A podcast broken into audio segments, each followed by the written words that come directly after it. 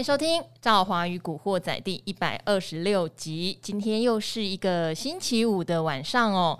那阴雨绵绵已经可能一整个礼拜了，看来六日好像也要泡汤了吧？我们六日一天要上课，一天要打球。好，打球可能要泡汤了。好，没关系。但是今天呢，晚上有一个很重要的数据要公布了，就是美国五月份的 CPI，对不对？对。现在市场是预期啦，因为上个月是增幅。八点三，那就想说这个月的增幅大概八点二，其实几乎闻风未动。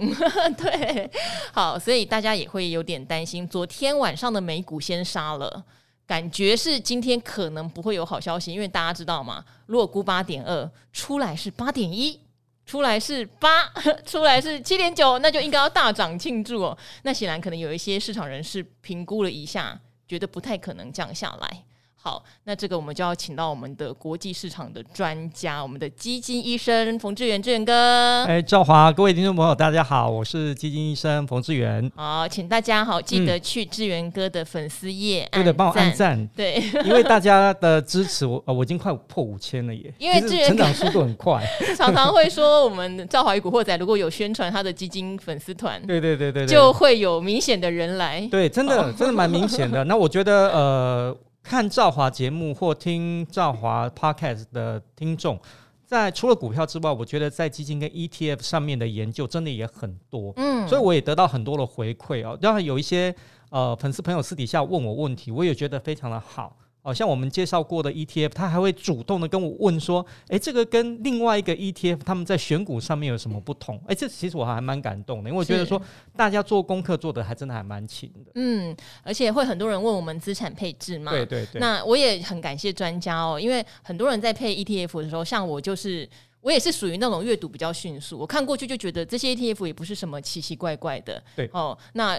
常常都觉得还可以啊，可是专家就会很一语道破哦。如果你是保守型的，其实你产业 ETF 配太多，嗯、或者是说你里面哈可能同样的股票，例如台积电，在每一档 ETF 里面都有，其实重复性太高。专家很厉害、欸，哦，就是非常的眼睛雪雪亮哦。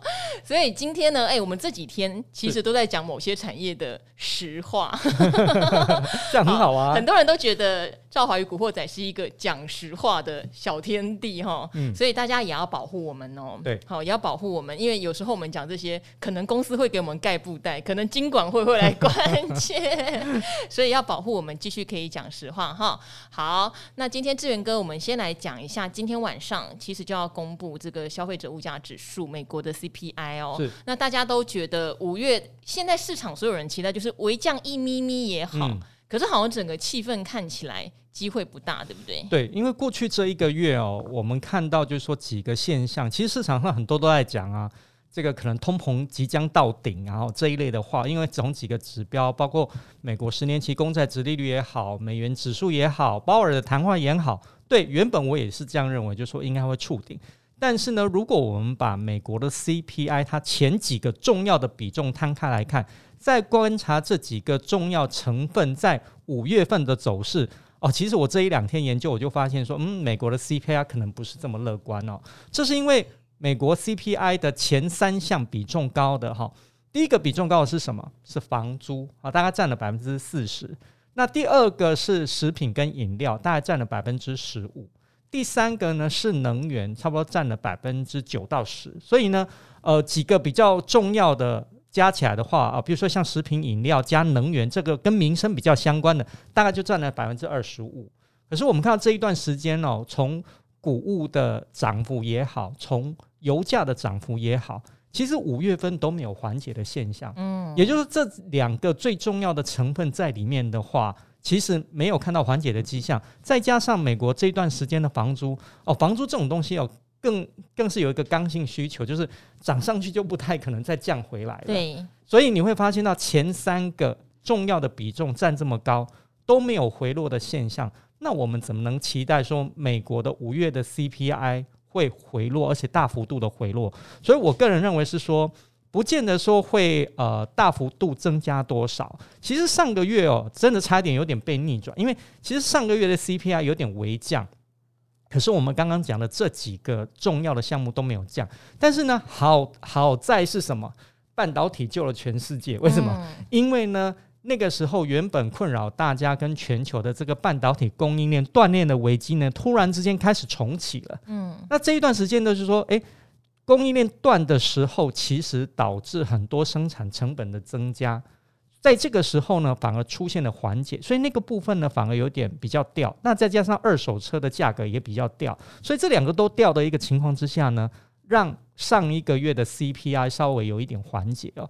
不过我个人认为是说哈，呃，听起来好像很悲观，其实也没有到那么悲观了。应该应该就是说，现在有一点就像跟我们的台湾的疫情很像。它会处于一个高原姿态的一个整理，因为我们讲的前几项的 CPI 重要的项目没有降下来之前，它不太有可能有明显的回落。但是呢，除非譬如说乌俄的战事有出现呃突破性的一个呃呃呃变化，或者是说最近的油价有出现一个比较大幅度的上涨，那目前的话，我们看到整个油价大概还是在百呃每桶一百二十多美元震荡。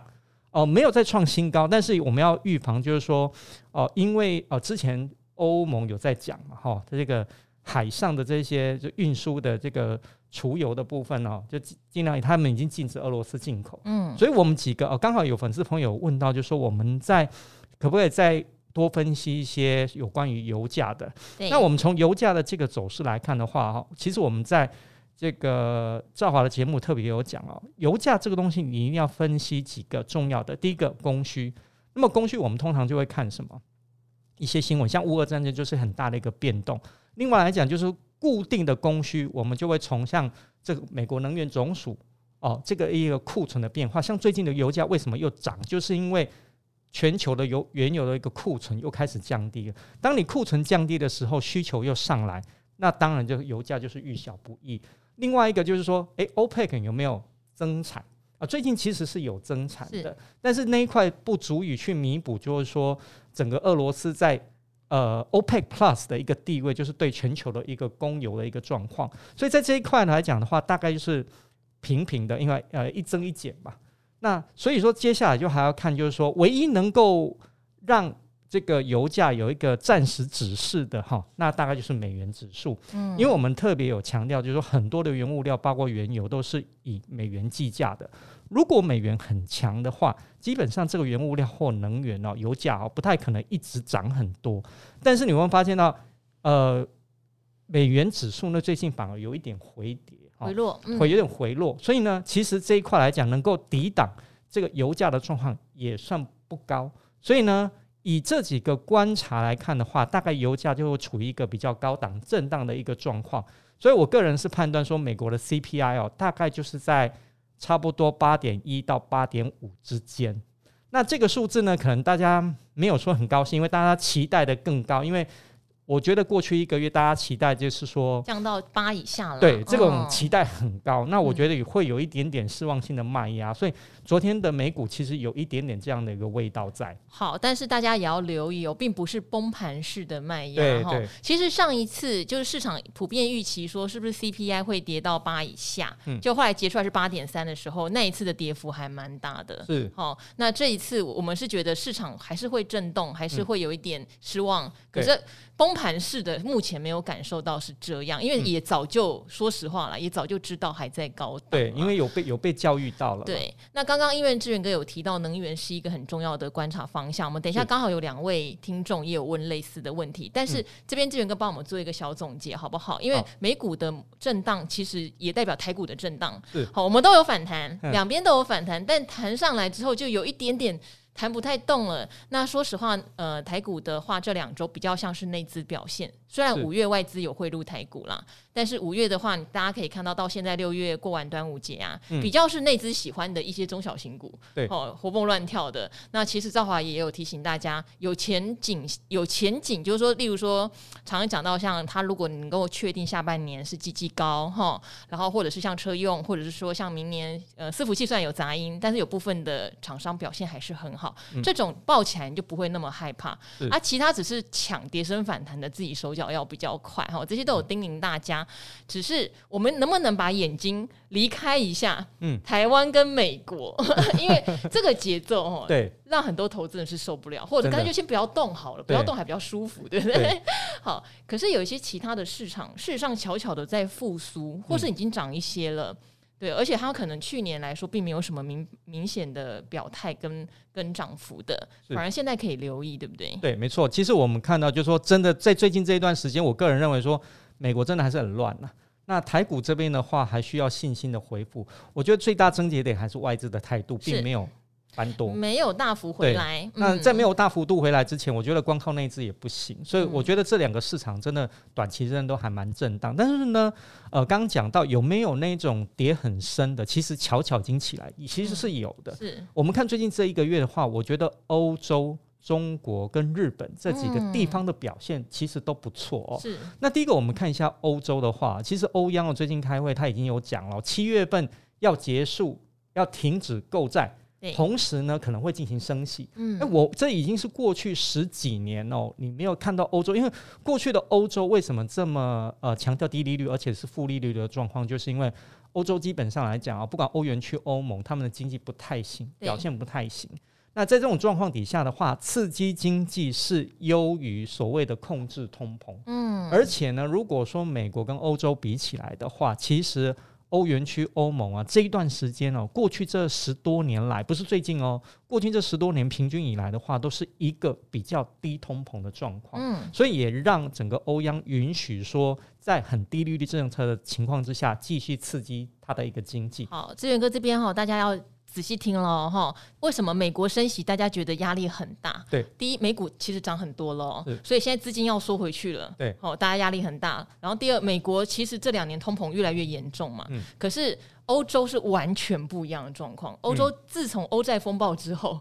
几乎就是长期这个十年来，对，十多年很受困在失落的经济里面 哈，所以现在好不容易有条件可以稍微升息，其实是反而是令人开心的事情。对，因为我看最近这个欧元区的一个通膨，大概也跟美国一样，已经超过八到八个 percent。对，虽然也是高通膨，但是心情上却不太一样。对对对对，再加上你看，如果你有去呃，因为最近可能大家没有在出国，没有在注意。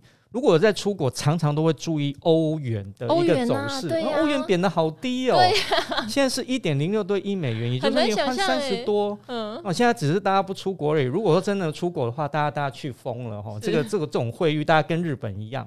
但是呢，日本这个相关的这些欧洲的一个基金表现呢，过去也比较不好。但是现在欧央既然改口之后呢，呃，这段时间出了一个比比比较大的变化，是因为其实过去半年哈，呃，特别是最近三个月，大家一直市场的有一个风向球在讲说，欧元会向美元进行平价，哎，也就是说，欧元跟美元可能会一比一啦哈。嗯，美元假设是二十九块台币的话，嗯，那欧元也是。对哇，这个这个汇率真的是 好到一个不行了，真的赶快去买欧元，去念书，对，去买名牌，对对对对。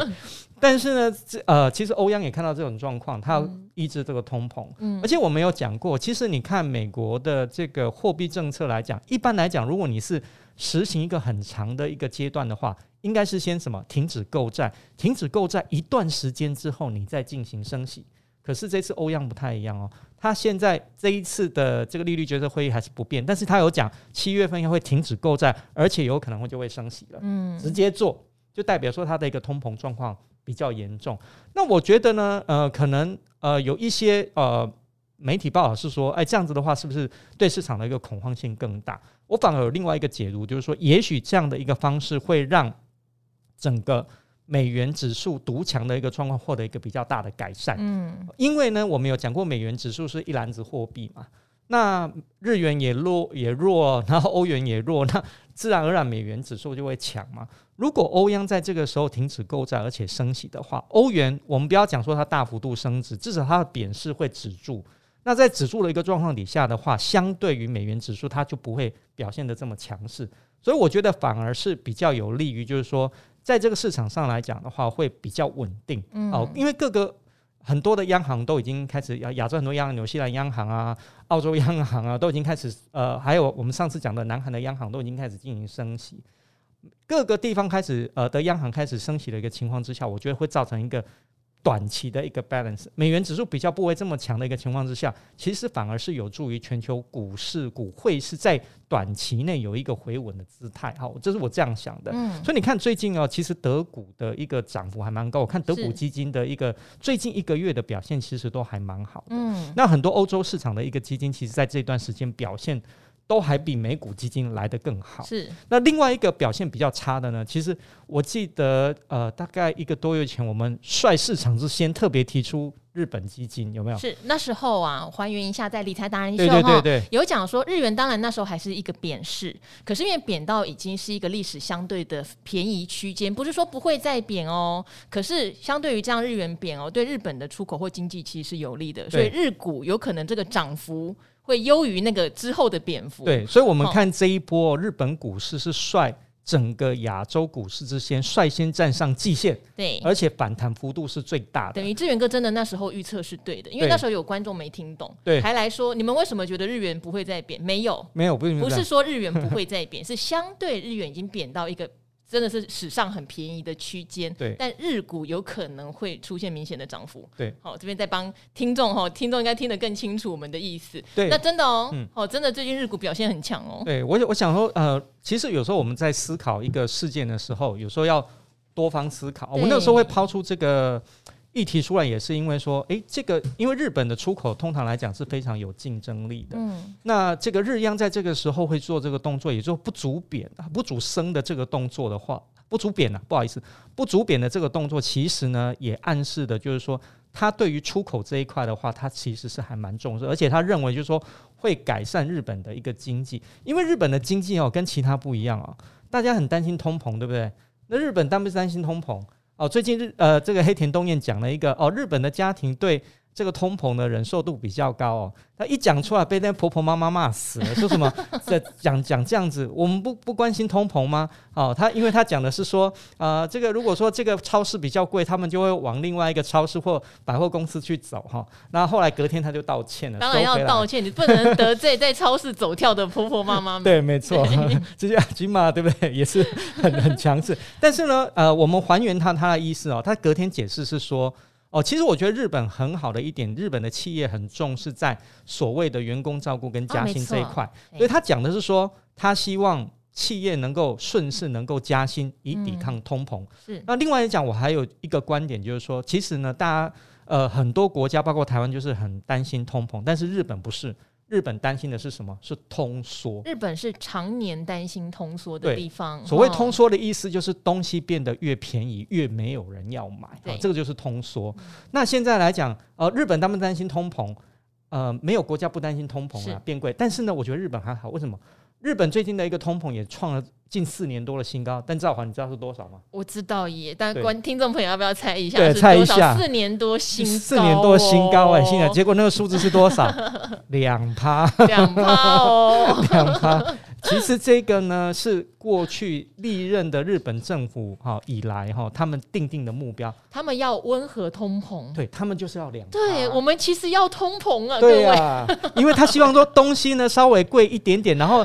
呃，也有人会去买，哎、欸，这个就是他们要的。因为通膨的效应，什么温和通膨会，你会担心越来会越稍微贵。所以你会想说，那我先买好了，对，提前买，其实是刺激消费，哦，对对对对，是温和通膨的用意哦。对，所以日本的经济跟其他很不一样，所以这段时间你会发现到，我刚好也有带来这个所谓的日本基金的图表，也大家也可以去我的粉丝页看一下啊，哦。日本基金这一段时间真的在最近这一个月表现的都很不错，嗯，今就是呃，当然今年以来还是负的，因为呃，多数的股市是是跌的，但是。以最近这一个月的表现，其实日股基金有的表现真的都还不错。是，所以我们也是提醒大家，就是说，哦、呃，在这个没错，最近日元还会不会再贬贬值？很多人在问这个问题。那当大家还在沉浸在那种换日元的小确幸的时候，我们告诉大家是一个比较大的一个方向，是投资的方向。对，对，其实还是有可能会贬破一三五哦，只是说在这一块来讲的话，我觉得对日本的出口刺激真的非非常大。那日股的表现呢，真的也还蛮明显的。好，那我们先来回答我们听众的问题哈，因为有一位在五月二十二号就问我们的投资分散的双宝妈，对，妈妈，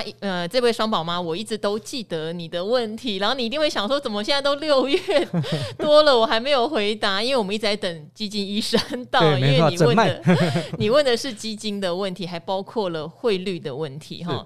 他说小资双胞妈要请教基金的问题哈，还希望双宝妈你有听到这一集哦，因为帮你耽搁了比较久。你说，亲爱的赵华跟古惑仔老师们好，你投资的基金哈，美元计价的有摩根美国科技 A 股，哈，这个我不晓得你是不是分配不或不分配，这档我自己在。那个古惑仔也常常会提到哈，这一档我有往下扣，我是选不分配哈。好，安联收益成长 AT 累计，发巴能源转型股票 C 哈，这个后面 C 其实都是有它的用意啦，但我们可以先略过这样子。好，整体报酬率现在是负二十二趴哟，所以我其实我不太确定你是不是定期定额的扣，还是有策略的。方法还是买了单笔没有没有碰它这样子哦。好，台币的有好想退的安联四季成长跟元大卓越基金。那由于是小资族，目前美元不太够扣了，因为之前负十几趴时加码太多，应该是整体负十几趴的时候你有在加码吧？哈，应该是这个意思是吗？而想到每个月要换汇率不美丽的美元哈，会有点心痛。那我有帮孩子各存一份的美元储蓄险，但是也还没期满，还有一年。目前是薪水一进来就会换这个月需要扣的美金，好，你会先换成美金。然后去年当基金正嘛，哈，六到七趴时会忍不住停利，然后就不停扣，好，也可以啊，对不对？嗯、然后把这些钱当做加码的基金资金，不晓得这样操作恰当吗？谢谢解惑。好，因为你看起来疑惑是。呃，停利不停扣好不好？好，但是是六到七趴你就停利不停扣了。好，这个是第一个嘛。但是第二个就比较没有提到说，你这些基金你现在是需要做持股的配置的见证哈，嗯、还是说你美元舍不得换，所以你会扣不下去？这边我觉得比较模糊一点点。是对，但是我们还是请志源哥帮我们看一下这样的配置 O 不 OK？好。第一个就策略来讲，我们一直在讲说，你不管是操作股票基金，一定要有策略。你策略一旦定出来，你有去执行的话，我基我觉得基本上都是没有问题。所以你这个六到七的停利，然后不停扣，我觉得是 OK 的。嗯。啊，当然以去年的市场状态，我觉得以你买的基金来讲，可以拉高一点啦。因为通常来讲，这个可以拉个十几趴。以去年这么好的市场，对。但是如果是以今年的状态来讲的话，的确是可以把它稍微降低一点。是。那第二个就是说，呃，我看你买的基金基本上也没有太大的问题，像美国成长也是很 OK，安联收益成长也是。市场上老牌也算还蛮还蛮不错的，爸爸这一档我去年有买过，对，因为它叫能源转型，请问能源转型它讲的是指比所谓的一般的绿能还要再更新的，还是说是一般的传统能源转型成新能源？呃，替代能源比较多，好，它替代能源比较多哟，哈，就生殖能源替代能源比较多。对，那这一档其实在我记得在去年有一度也很飙哦，曾经非常的飙，但是波动意味也很大，是，那最近也是。呃，之前呢，应该说之前也跌了蛮多的哦。是那我会觉得就是说，我只有看到一个小问题，就是说，呃，你有讲到就是不代购，不太够扣，好，欸、那就太够扣美元。嗯。那如果说以一个策略来讲的话，那我觉得你有可能在资金配置这一块要稍稍微看一下，因为如果是你布局的这几档的话，哈，就是假设是一个中长期你看好的基金的话，都应该持续扣，持续扣，而且你有停利之后再又不停扣。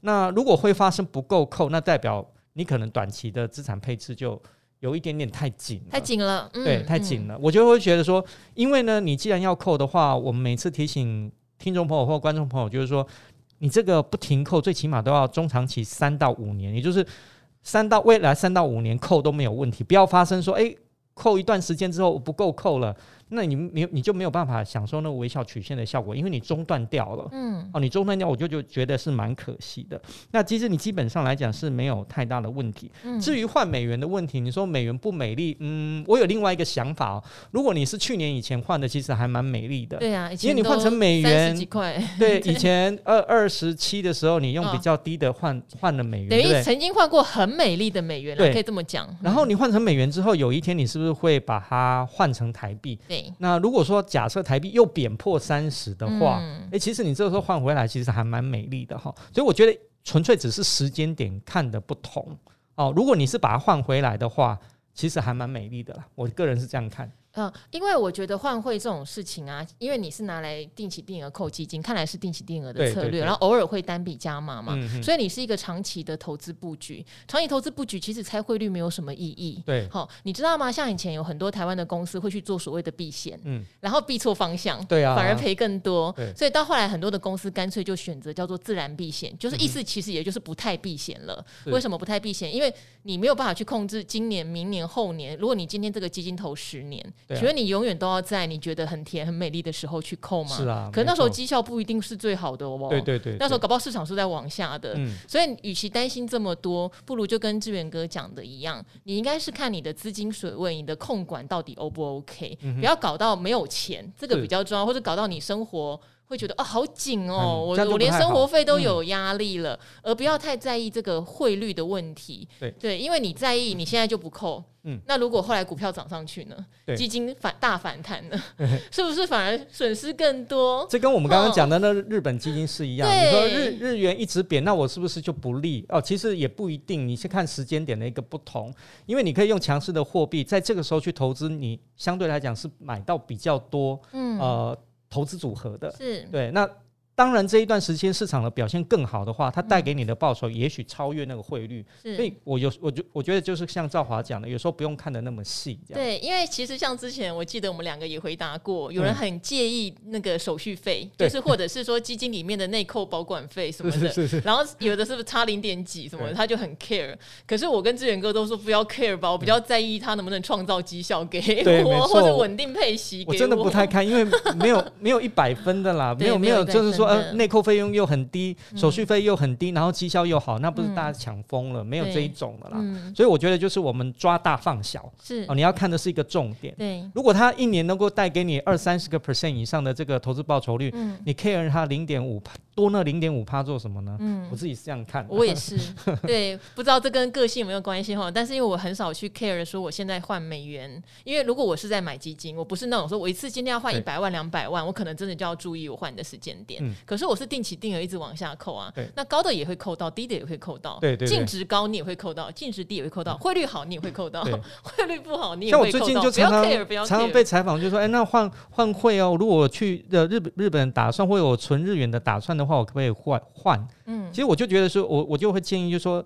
呃，你换汇也是跟买基金其实是一样的。假设你定一百三是一个哦、呃，日元兑美元一百三是一个重要关关卡，嗯，对吗？你就在这个时候换。嗯、那如果你哎，像现在又贬破一三四，朝一三五，你再换啊，嗯，对，换一点换一点，那一万块日元也不过才两千多块日日币而已，对不对？呃，两千多块台币而已，你就这样换一万块日元，一万块日元这样换，其实也会换的不错的，嗯，汇率。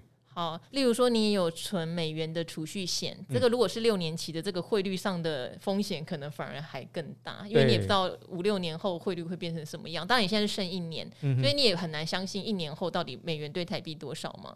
所以我觉得有时候就是放宽心，你有没有需要美元？例如说帮儿女存，通常是以后我儿女如果要去美国念书，念书对，通常是这样的想法嘛，那就不要 take care 啦。对，因为他们到时候呃子女对不对？长大有成之后去。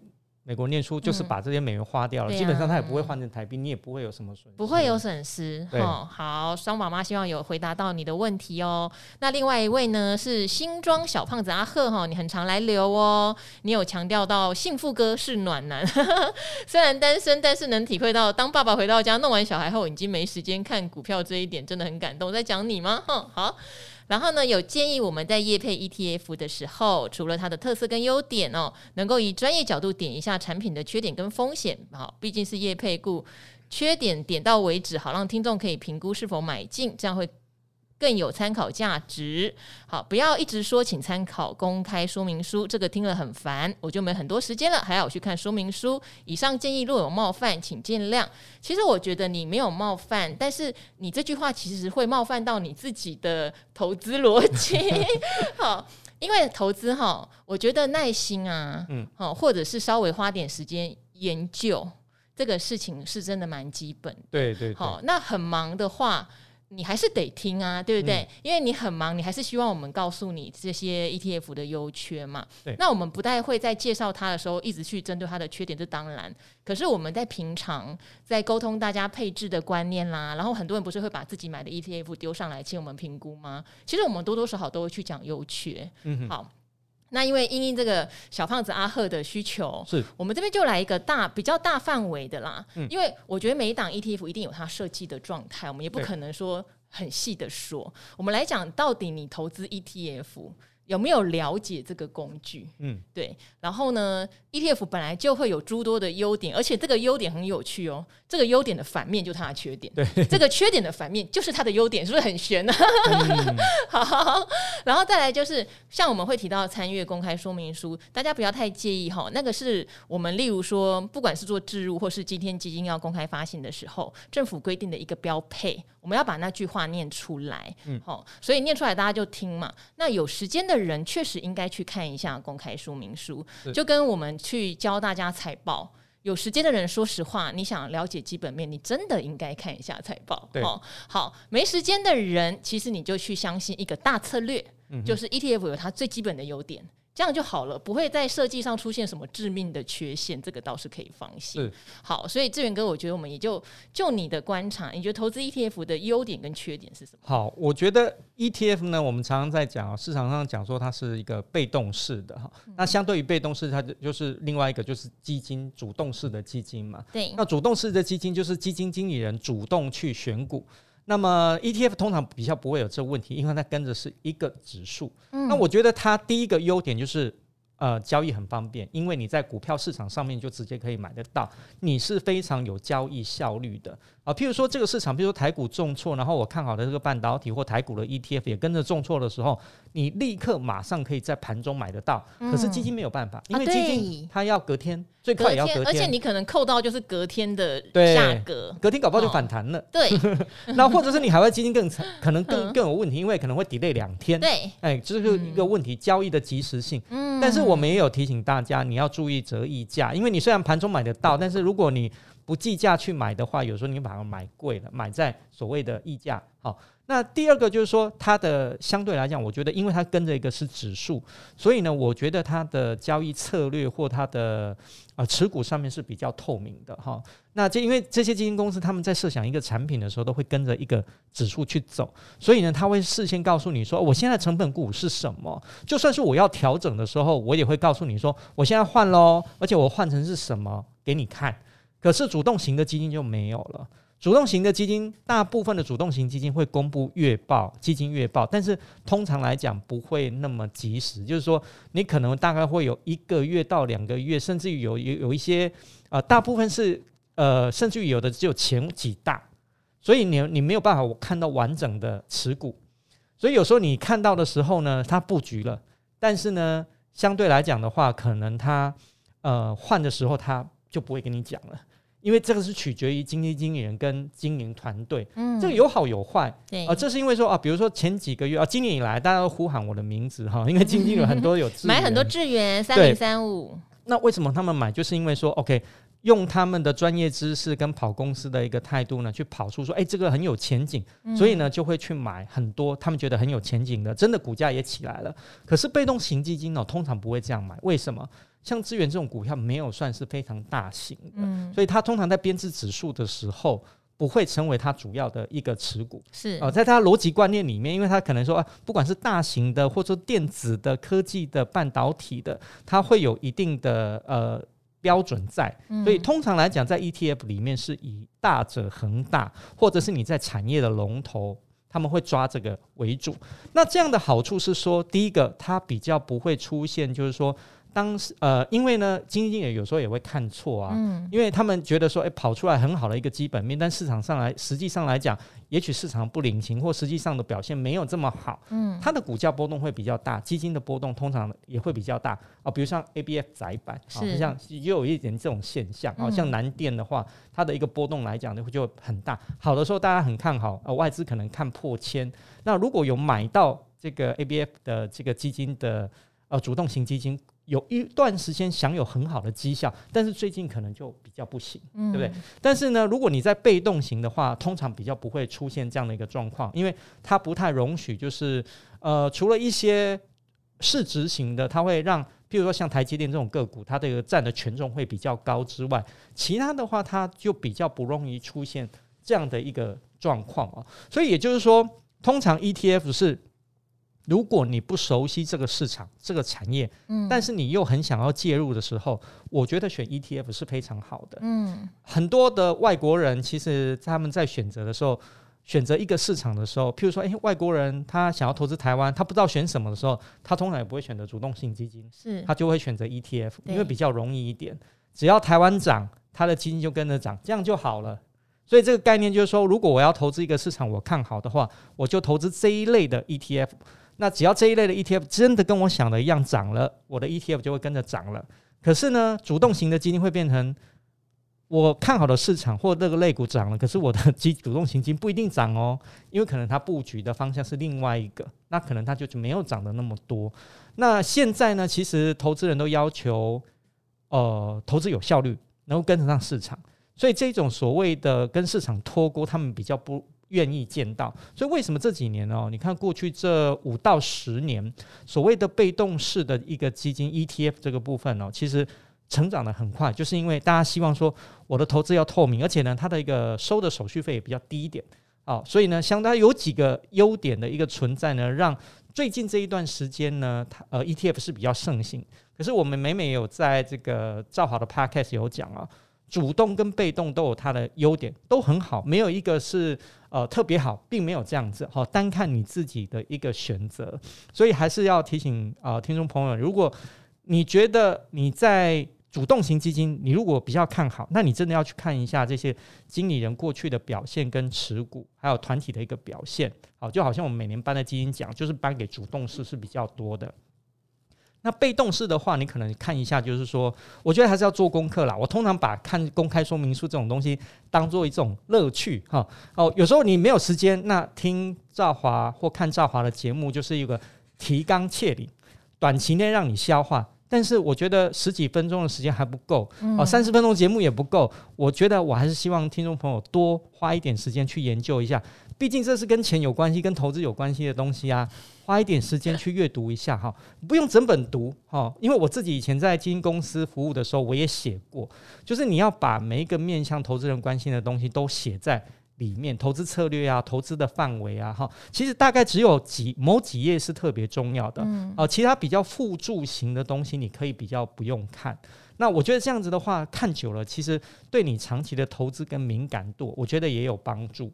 好好，这边的话，小胖子也稍微跟你分享一下哈，因为一般来说，我们如果以 ETF 来说，他们都会有很多的特色哈，特色例如说它是 focus 在半导体产业，或者是像之前 focus 在电池哦，就只买电池股哈，然后有的甚至它就是纯金融股的，那有的是指数型的，你可以先从他们这种不同的特色，你就可以帮他们先做一个分类，因为不同的特色代表不同的优点跟缺点，例如说你买的像我们上次。来置入是中性投信，它是去优化零零五零的概念，因为零零五零是非常纯被动式，只看市值就选进来嘛，对不对？那它就是除了市值之外，它会稍微去注意这些公司的动能现在怎么样，动能再往上可能会把权重加高一点点，动能再往下把权重调低一点点。那你说这样有没有优点？有啊，它优点应该会让零零五零的绩效稍微再优化一些。那缺点是什么？缺点就是它的波动就会变大了，它可能就不是那么纯的跟着大盘指数，它的变数就会变得比较多。嗯，好，那你说它是不是缺点？对于喜欢那种比较高的波动或高绩效的人，我愿意容忍。好，我也喜欢这样，我不要像零零五零，它永远只贴着大盘，那它就变成优点。可是如果有人说我不喜欢惊喜，也不要惊吓。它跟大盘一模一样就好了，那这样它反而变成缺点，对不对？对，对，就是，所以我才会说它并不是它是一体两面的，完全跟志远哥讲的一样，它、嗯、是看你要什么。那例如说，像之前中信有一档是专门做在电动车的电池，优、嗯、点是什么？优点是像现在电池三雄突然涨起来，对 对，或者是比亚迪要把电池卖给那个特斯拉，斯拉比亚迪也在大涨。好，电池这个概念在涨的时候，这档可能就开始变得很厉害嘛。对，好，可是如果今天是它太 niche 了哈，就是这个族群刚好现在不涨。那这档基金可能会比那种我有买到晶片，我有买到组装，对不对？我有买到那些线材的电动车的 ETF，它可能反而就变得不涨。对，没错。所以应该是说它的特色很重要，它的特色可能会比我们提醒你它的缺点更重要。嗯，因为你知道它的特色，你就知道你是不是符合这个特色的人。嗯，例如说你喜欢很瘦的女孩子。那今天来了一个棉花糖女孩，可能就完全不是你的菜，可是她可能是别人的天菜。是啊，说的很好。对，所以所以我会建议说，小胖子可以先听听看他的操作逻辑是不是你要的。对，像之前有一档零零九零零，嗯，好，它也是一档换股比较频繁的高股息 ETF 那也有人大骂，嗯，说为什么要换的那么多？你这样等于经理人可能会收比较多的收那个保管费或经理费。可是对于有些人来说，他会觉得你比较积极去换到可能有除权息行情的股票，对，也许绩效会比一般被动用纯纯被动式的更好。嗯，对，所以还是一。其实这个就是呃，这个例子就就变成说读公开说明书就很重要。其实他有写的很清楚，人家就是说很烦了，我们还一直叫人家读公开说明书。没有，就是说他其实写的很清楚。那我觉得。呃，我们也曾经在赵华的节目也特别把它拿出来讲哈、嗯。那这个真是还蛮特别，大大家要了解，就是说它的一个投资逻辑哈。那这样子的话，你你就不会被搞混了。如果你已经了解了，然后你买了你还骂，那代表所以说，嗯，你就就就买就买错。你可能当初决定的时候，如果你一开始觉得说，哎、嗯欸，这个投资策略跟我跟我想的不一样哦，嗯、哦。那那我就不要买嘛，嗯，我就先不要买，我就先观察再说嘛，嗯、对不对？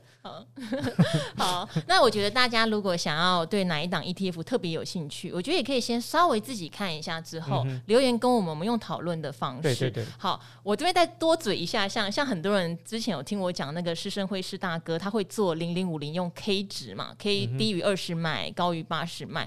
后来大家可能对这个方法很有兴趣，当然一方面可以建议大家去买施大哥的书，那另外一方面。就是很多人就会问，那我能不能非零零五零都用这个方式？那就很抱歉，不行哈、嗯，因为零零五零它的规律就是完全追踪大盘，而且他们常年用这样的方式，觉得非常的 OK。对，可是其他就不是追踪大盘。对，所以我才会说，有时候它衍生出来的优缺点还蛮难一言以蔽之。它很无聊，所以它很规律。嗯，它很有趣，所以它很难掌握。没错。好，所以大家如果对哪一档 ETF 特别有兴趣，真的你稍微做一下下的小研究以后，留言跟我们讨论，我们会更有火花。嗯嗯，一定会更有火花。